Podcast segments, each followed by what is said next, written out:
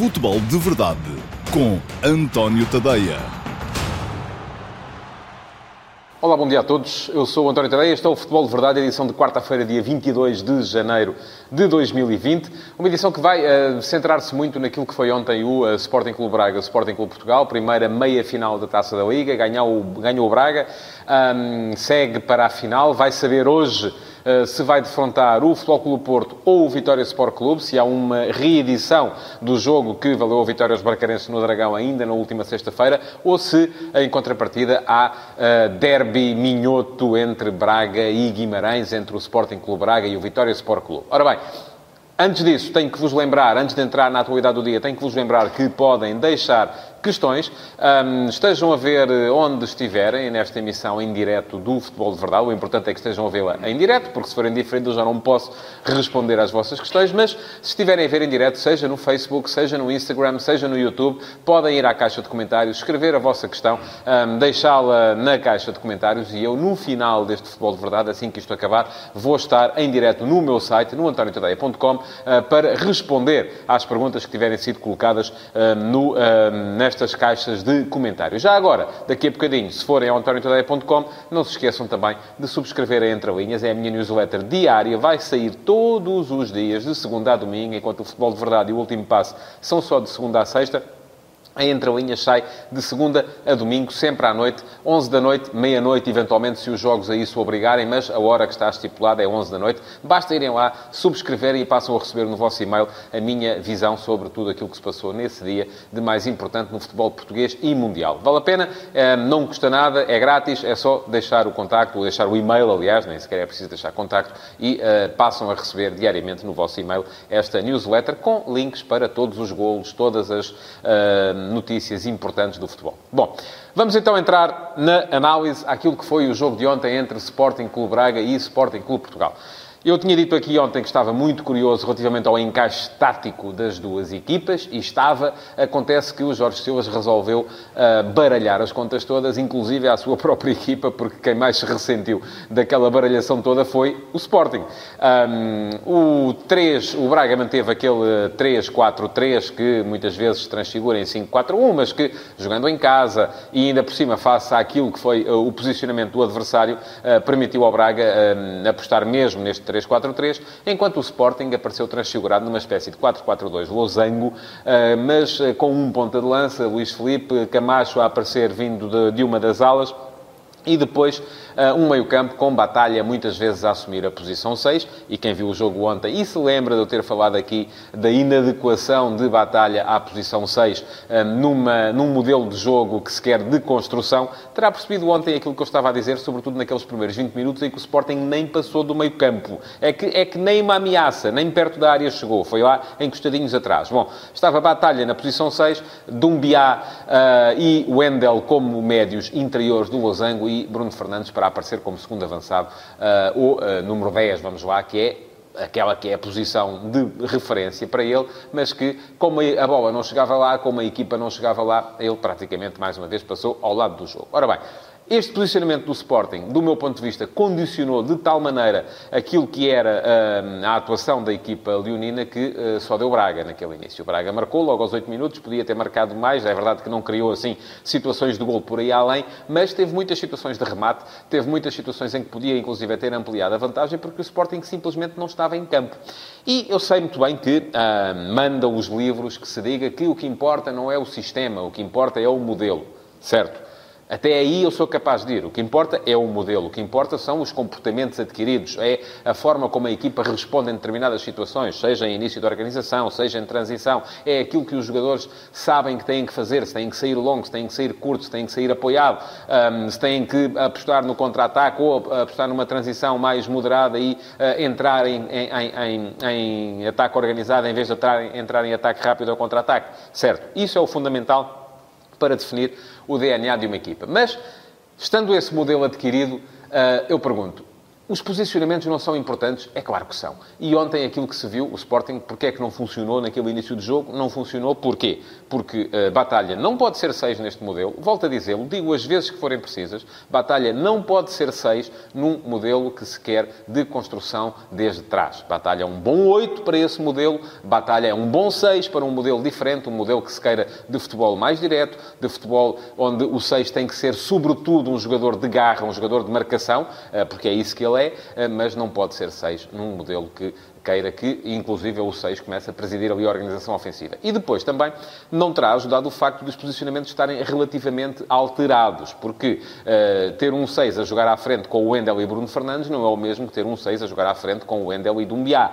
Os comportamentos são diferentes, os posicionamentos são diferentes, as tabelas não saem com a fluidez que seria suposto saírem. Portanto, está aí explicado, e eu sei que uh, muitas vezes vocês acusam-nos, a nós jornalistas, de vermos os jogos muito em função daquilo que é o comportamento dos grandes e pouco pouco em função daquilo que é o comportamento dos adversários, mas a questão é que ontem foi o comportamento do Sporting que foi diferente daquilo que vinha sendo e até, inclusive, eu vinha dizendo que o comportamento do Sporting até estava a ser ligeiramente promissor. É verdade que não chegou para ganhar ao Porto, a equipa perdeu, não chegou para ganhar ao Benfica, a equipa perdeu, mas...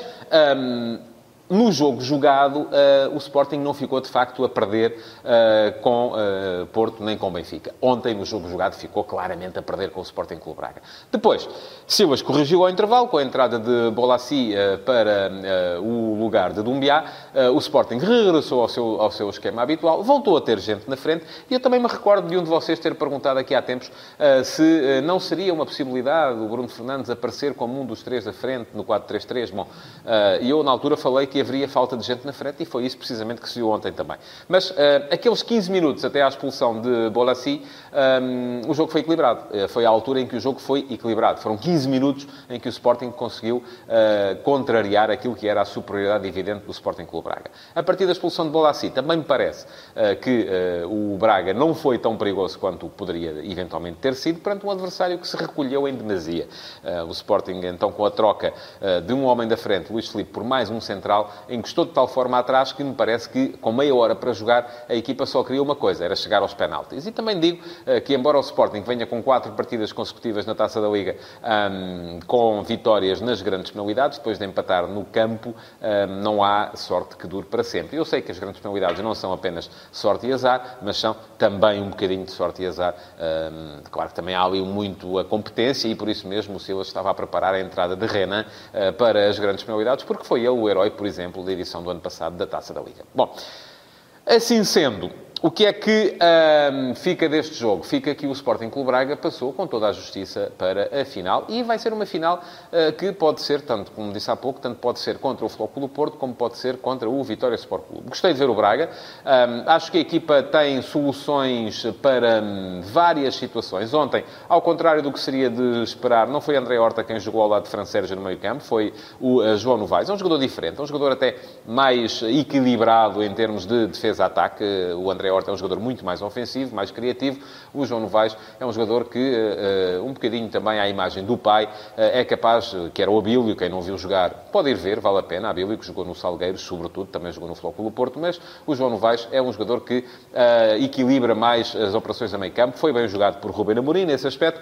Um, e depois, com a capacidade para soltar os dois laterais, porque o Sporting Clube Braga teve sempre, e com a mobilidade dos três homens da frente, a equipa bracarense acabou por uh, ser francamente superior. Gostei de ver Galeno. Galeno é um jogador quase insuperável no 1 para 1. Paulinho está a começar a tornar-se um caso, um case study, porque ele, além de ter marcado em todos os jogos do Sporting Clube Braga com uh, Ruben Amorim aos comandos, nas últimas três partidas foi ele que deu a vitória e em duas delas, a vitória foi sempre por 2 a 1, em duas delas mesmo já no, uh, no minuto 90 ou depois do minuto 90. Portanto, começa a ser um case study para o Sporting Clube Braga, o comportamento de Paulinho e uh, depois também uh, pouco a dizer sobre Ricardo Horta, um jogador que, sobretudo quando uh, parte da direita, é muito, muito perigoso. Aquilo que me parece é que Ricardo Horta já justificaria um regresso à seleção nacional. Ele já por lá andou e numa altura em que não justificava de todo, do meu ponto de vista. Neste momento justifica a engenheiro Fernando Santos. É bom que ponha os olhos outra vez em Ricardo Horta, porque ele, por aquilo que está a jogar,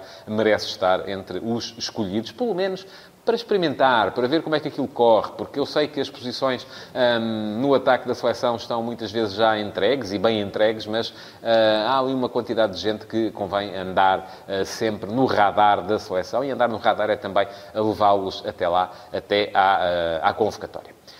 Hoje, conforme já disse, vamos ter a segunda meia-final. Entretanto, recordo-vos, podem deixar perguntas. Quem estiver a ver o uh, programa, seja no Facebook, seja no Instagram, seja no YouTube, quem estiver a ver em direto, pode ir à caixinha de comentários, deixar uma perguntinha. Não tem que ser sobre os jogos da Taça da Liga, tem que ser sobre futebol. Ou melhor, pode ser sobre o que vos apetecer, mas eu só vou responder a perguntas sobre futebol. Portanto, um, é, é, é, chegarem lá, deixarem as, caixinhas, as, as perguntinhas na caixa e eh, daqui a bocadinho, já sabem, no antoniotadeia.com, 5, 7 minutos depois da acabar este uh, futebol de verdade, vou estar em direto no meu site. É logo na homepage, uh, do lado direito, uh, quem, de quem chega, uh, terão lá um link para o Q&A, sessão de perguntas e respostas, QIA, Question and Answer, esta coisa dos inglesismos anda sempre atrás de nós.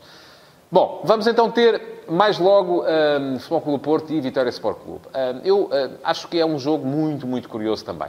E tem tudo para ser um bom jogo. Porque são equipas que têm conceitos de futebol, uh, não vou dizer antagónicos, mas diferentes.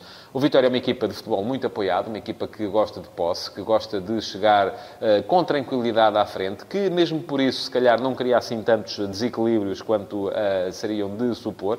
E recomendo-vos, mais uma vez, se forem ao antoniotadeia.com que leiam o trabalho que lá está sobre esse assunto, precisamente, sobre as equipas que ficam a dever mais golos a si próprias e aquelas que uh, marcam mais golos sem produzir assim tanto futebol. Há coisas, há conclusões muito giras, uh, muito engraçadas, muito interessantes e, se calhar, surpreendentes também para si. Por exemplo, os líderes da maior parte dos campeonatos, uh, se o futebol fosse estatística, se não houvesse mestria na arte de marcar e na arte de evitar os golos dentro das áreas e de estar frente às balizas, os líderes dos principais campeonatos seriam quase sempre outros uh, do que aqueles que são. Isto também faz parte do futebol, não quero com isto de forma alguma menorizar, aliás, uh, é só uma maneira diferente de dizer estrelinha de campeão, porque a estrelinha também dá muito trabalho, é uh, chegar lá e ser capaz de marcar. Recomendo-vos que vão lá ver, o trabalho ainda lá está, vai estar para sempre, por enquanto ainda está em destaque, porque é um assunto de atualidade, mas vale a pena a leitura. Em relação ao Vitória, o Vitória é de facto uma dessas equipas, produz mais do que aquilo que concretiza, não é em Portugal a, a equipa mais desfavorecida nesse aspecto, mas um, para conseguir uh, um resultado frente a uma equipa como o Clube Porto, que é uma equipa que concretiza mais do que aquilo que produz, e também não é, em Portugal, a equipa mais favorecida nesse aspecto, uh, mas para o Vitória conseguir um resultado frente ao Clube Porto precisa de ser mais concreto, precisa de ser mais forte no momento de finalizar e de ser mais forte também no momento de impedir a finalização do adversário. Quanto ao Futebol Clube Porto, é um futebol uh, diferente. Eu disse que não ia dizer antagónico. Hoje escrevi sobre o Futebol Clube Porto, no, sobre o futebol do Futebol Clube Porto, no último passo, sobre aquilo que terá passado pela cabeça de Sérgio Conceição uh, quando precisou de substituir jogadores como Herrera e Brahimi e aquilo que lhe terá passado pela cabeça mais tarde quando uh, baralhou as cartas e mudou razoavelmente a equipa, abdicando, por exemplo, da presença mais constante de Luís Dias, que é dos reforços do Porto Porto continua a ser, uh, dos reforços deste ano, aquele que mais me enche o olho, porque é um jogador que tem um para um, que tem velocidade, que tem golo uh, e que, por isso mesmo, acho que justificava mais tempo no 11. Bom, mas Relativamente ao jogo de hoje, um, vai ser seguramente um jogo diferente daquele de campeonato, que o Porto ganhou com muita tranquilidade, sobretudo porque Tapsoba foi expulso logo no primeiro minuto e o Vitória jogou uh, 90 minutos com 10 homens. Uh, mas vai ser com certeza um jogo também em que eu acho que o Porto é favorito, mas uh, em que o Vitória tem também uma palavra a dizer relativamente à, hum, à passagem à final desta taça da Liga que, além do mais, vai ser no sábado um espetáculo que vai ter também muito a ver com aquilo que vai ser o futuro das equipas, eh, sejam elas quais forem, ehm, que lá estejam no resto da época e no resto do campeonato. E pronto, chegamos então ao final do Futebol de Verdade de hoje. Um, não se esqueçam que ainda têm mais um ou dois minutos, se quiserem, para deixar perguntas nas caixas de comentários. E eu, daqui a pouco, estarei no antoniotadeia.com para vos responder às vossas dúvidas que tenham a ver com futebol. Muito obrigado por terem estado desse lado. Podem pôr o vosso like, podem partilhar este espaço, podem comentar, uh, porque isso ajuda no algoritmo. E já sabem, amanhã cá estarei mais uma vez aqui nas redes sociais para mais uma edição do Futebol de Verdade. Para já, daqui a pouco, no antoniotadeia.com para uh, o QA de hoje. Até já. Futebol de Verdade em direto de segunda a sexta-feira, às 12h30, no Facebook de António Tadeia.